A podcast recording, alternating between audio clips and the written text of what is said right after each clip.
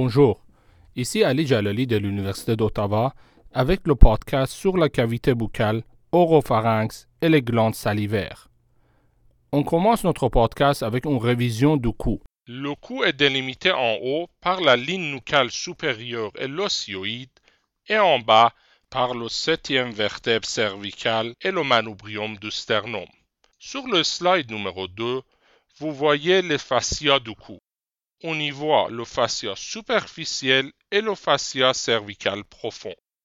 Le fascia superficiel est formé par le muscle platysma. Le fascia cervical profond est composé de trois lames. La lame superficielle, la lame prétrachéale et la lame prévertébrale. La lame superficielle entoure le cou et forme les enveloppes autour des muscles sternocleidomastoïdiens et le trapèze. La lame prétrachéale entoure la glande thyroïde, la trachée et l'œsophage. La lame prévertébrale entoure la colonne vertébrale et ses muscles. Sur la même image, on voit la gaine carotidienne. La gaine carotidienne est un tube de tissu conjonctif qui entoure les artères carotiques communes et internes, la veine jugulaire interne, le nerf vague et des nœuds lymphatiques. Sur le slide numéro 3, à droite en haut, on voit le squelette du cou formé de vertèbres cervicales et l'osioïde. En bas, on voit les régions antérolatérales du cou divisées en deux triangles le triangle antérieur du cou et le triangle postérieur du cou. À gauche sur le même slide, on voit des subdivisions de ces deux triangles.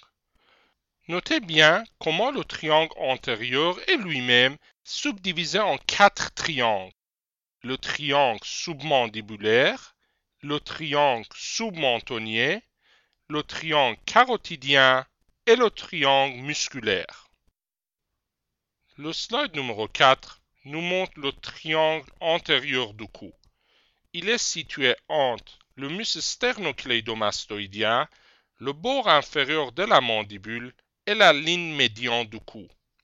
Son contenu sont l'osioïde, cartilage thyroïde, la glande thyroïde, les veines thyroïdiennes inférieures et les muscles infrahyoïdiens.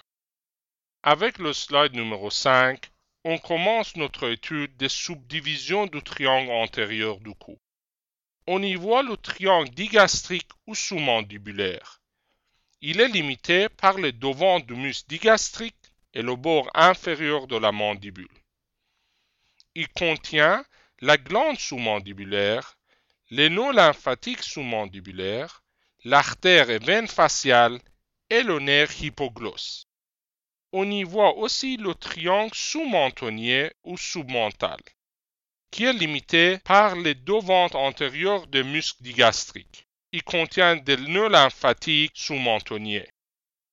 Le slide numéro 6 nous montre le triangle carotidien qui est limité par les trois muscles digastriques, homohyoïdiens et sternocleidomastoïdiens. Il contient la gaine carotidienne les artères carotides communes, internes et externes, le nerf vague et les deux jambes de l'anse cervicale. Sur le slide numéro 7, on voit la dernière subdivision du triangle antérieur, le triangle musculaire, qui est formé par les muscles en lanière, les glandes thyroïdes et parathyroïdes. Sur le slide numéro 8, on voit le triangle postérieur du cours, situé entre le sternocleidomastoïdien, le trapèze et la clavicule. Il contient les nerfs, les vaisseaux et des nœuds lymphatiques. On y voit les nerfs suivants les cinq racines du plexus brachial, le nerf accessoire, le plexus cervical et ses branches contenant entre autres le nerf phrénique. On y voit aussi l'artère et veine sous-clavière et la veine jugulaire externe. Sur le slide numéro 9, on voit les artères les plus importantes du cou. On y voit l'artère carotide commune qui se divise au niveau du bord supérieur du cartilage thyroïde en artères carotides externes et internes. L'artère carotide interne ne donne pas de branche dans le cou. Elle passe dans la boîte crânienne. L'artère carotide externe va donner les branches suivantes. L'artère thyroïdienne supérieure, l'artère pharyngienne ascendante, l'artère linguale, l'artère faciale, l'artère occipitale, l'artère auriculaire postérieure, l'artère temporale superficielle et l'artère maxillaire. Sur la même image, on voit aussi l'artère sous-clavière qui passe sur la première côte et forme l'artère axillaire. Sur le slide numéro 10, on voit les veines les plus importantes du cou. On y voit la veine sous-clavière qui est une continuation de la veine axillaire et va rejoindre la veine jugulaire interne pour former la veine brachiocéphalique.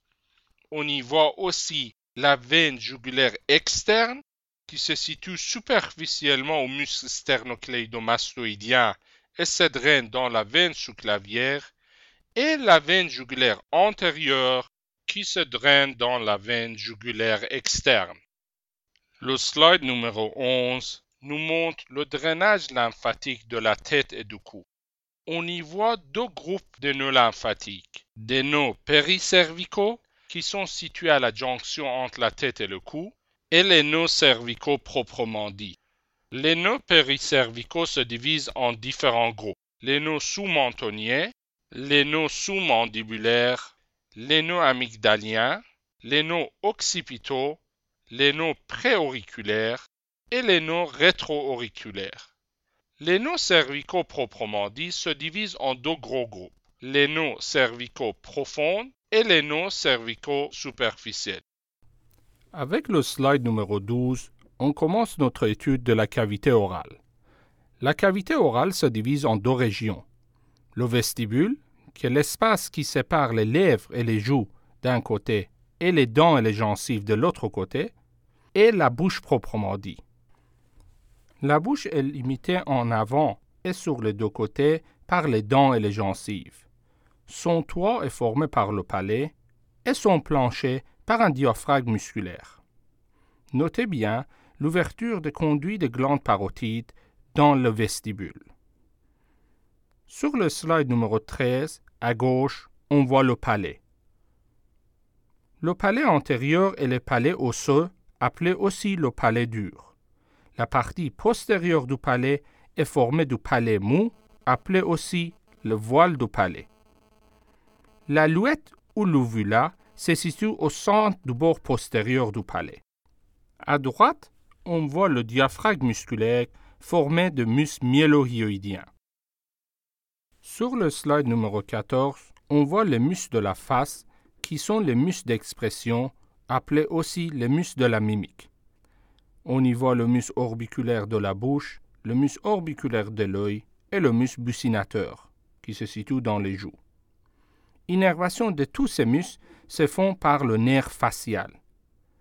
Le nerf facial étant un nerf crânien, le nerf numéro 7, sort par le foramen stylomastoïdien et pénètre les glandes parotides, et se divise en cinq rameaux terminaux. Le nerf temporal, le nerf zygomatique, le nerf buccal, le nerf marginal du mandibule et le nerf cervical. L'innervation sensorielle de la face se fait par le cinquième nerf crânien appelé le nerf trijumeau. Sur le slide numéro 15, on voit quatre muscles de la mastication. Le masséter, le muscle temporal, le ptérygoïdien médial et le ptérygoïdien latéral.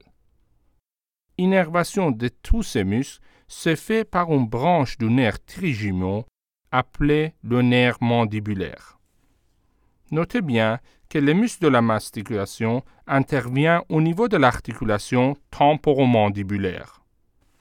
Sur le slide numéro 16, on voit les branches du nerf trijumeau.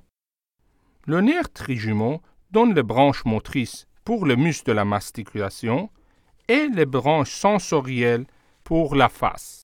Le nerf trijumeau se divise en trois nerfs le nerf ophtalmique, le nerf maxillaire et le nerf mandibulaire. Sur le slide numéro 17, on voit l'articulation temporomandibulaire. C'est une articulation synoviale située entre la mandibule et l'os temporal. Cette articulation est divisée par un disque articulaire en deux parties. Une articulation à glissement qui effectue les mouvements de la protraction et rétraction et une articulation à charnier qui effectue les mouvements dépression et élévation. Le slide numéro 18 nous rappelle des différentes parties du pharynx. Le pharynx est composé de trois parties nasopharynx, oropharynx et laryngopharynx. Notez bien sur l'image à droite l'innervation des différentes parties du pharynx. Oropharynx en grande partie est innervé par le nerf glossopharyngé et laryngopharynx par le nerf vague. Ceci explique que durant le réflexe pharyngé, la partie afférente est cheminée par le nerf glossopharyngé et la partie efférente par le nerf vague. Sur le slide numéro 19, on voit les trois paires de glandes salivaires, la glande parotide, la glande submandibulaire et la glande sublinguale. La glande parotide se situe devant l'oreille et son conduit parotidien s'ouvre dans le vestibule de la cavité orale au niveau de la deuxième molaire supérieure. La glande submandibulaire se situe sous le mandibule et son conduit submandibulaire de Wharton s'ouvre dans le caroncule sublingual situé à la base de la langue. La glande sublinguale se situe sous la langue et ses conduits sublinguaux s'ouvrent au pli sublingual. La glande parotide est innervée par le nerf glossopharyngien. Les glandes sublinguales et submandibulaires sont innervées par le nerf facial. Ceci termine notre cours sur la cavité orale.